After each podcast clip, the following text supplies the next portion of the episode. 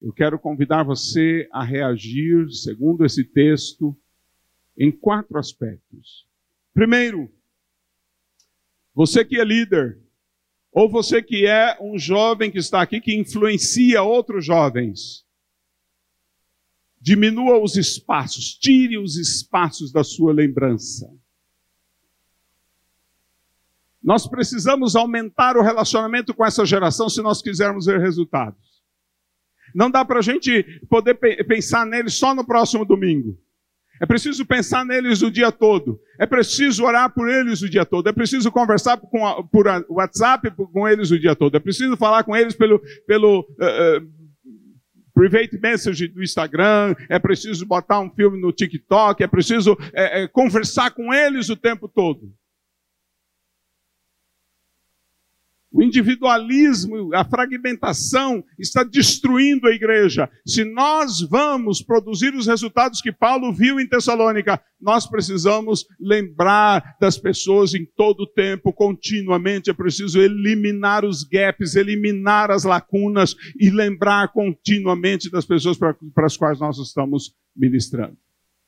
Precisamos incrementar o relacionamento eliminar os gaps, eliminar as lacunas, eliminar os vazios, como o apóstolo Paulo fez. Ele disse: Eu lembro continuamente de vocês, quer dizer, sem lacunas, sem espaços, eu lembro de vocês.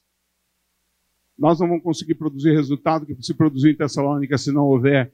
E olha que a distância. E olha que o apóstolo Paulo nem tinha o, o, o, WhatsApp, nem tinha o Instagram, nem tinha o Facebook, nem tinha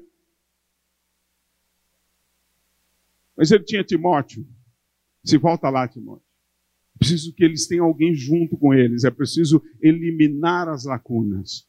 Segunda reação que eu quero convidar você a ter com jovens que você lidera ou com jovens que você influencia na sua faculdade, no seu trabalho, ou jovens que estão sob sua liderança na igreja, na célula, é aumentar a pregação do evangelho. Ah, mas essa geração não gosta do evangelho. Olha, se você pregar ele de verdade, eles vão gostar. Essa é a minha experiência. Eles vão gostar.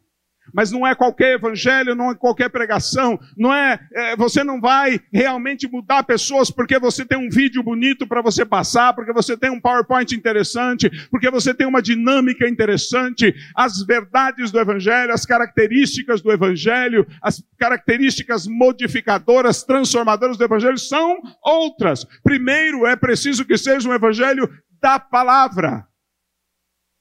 E aqui deixa eu dizer para você que falar sobre a Bíblia não é a mesma coisa do que falar a Bíblia.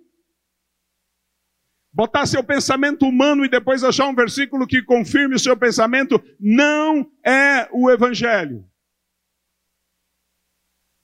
Primeiro tem que ser um evangelho da palavra, mas ele também tem que ser um evangelho da vivência. Não pode ser um evangelho que você acha, que você pensa, que você imagina. Tem que ser um evangelho que você vive. Mas também precisa ser um evangelho do Espírito. Não um evangelho humano, não um evangelho racional, mas um evangelho espiritual, um evangelho dirigido pelo Espírito, um evangelho movido pelo Espírito, um evangelho cheio do Espírito. Em terceiro lugar, em quarto lugar, precisa ser um evangelho pleno, sem falta, sem nenhuma a, a, modificação, sem nenhum corte para ficar politicamente correta, para ficar aceitável, para ficar bonitinho. Ah, as feministas não gostam dessa parte, eu vou tirar. Ah, os gays não gostam dessa parte, eu vou tirar. Ah, os uh, não gostam dessa parte, então eu vou tirar. Nós precisamos do evangelho pleno, completo. Doa a quem doer. A, quarta, a terceira coisa que eu quero convidar você a fazer é dar ênfase às atitudes corretas. O apóstolo Paulo tão sabe, começa a carta dele dizendo: Ó, oh, vocês têm isso de bom, isso, eu tenho ouvido isso de bom, isso de bom, isso de bom.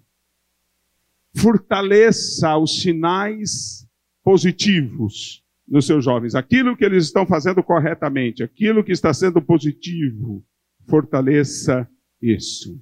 Nem que você comece a dar graças a Deus e incentivá-los uma coisinha pequenininha que está de acordo com a vontade de Deus.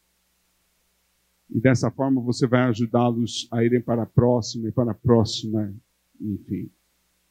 E finalmente, quarta coisa, quero convidar você a pensar na multiplicação do reino de Deus a partir da vivência do Evangelho. Viva o Evangelho.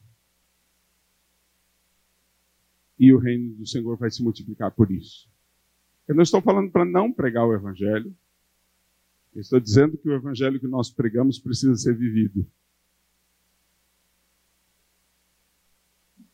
A palavra do Senhor não pode conceber a ideia de você viver o Evangelho sem pregar o Evangelho. Porque se você diz que vive o Evangelho, mas não prega o Evangelho, você não vive o Evangelho, porque viver o Evangelho também é pregar o Evangelho. E as pessoas não vão entender o Evangelho a não ser que você pregue o Evangelho. No entanto, a pregação do Evangelho sem a vivência do Evangelho não tem poder suficiente para a multiplicação do reino de Deus. Quatro desafios para você. Quero que você pense neles.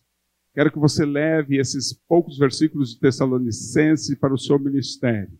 Você volte a esse texto, relembre as coisas que você ouviu hoje e coloque em prática, para que a gente veja mais igrejas, mais jovens, mais adolescentes vivendo como a igreja de Tessalônica viveu.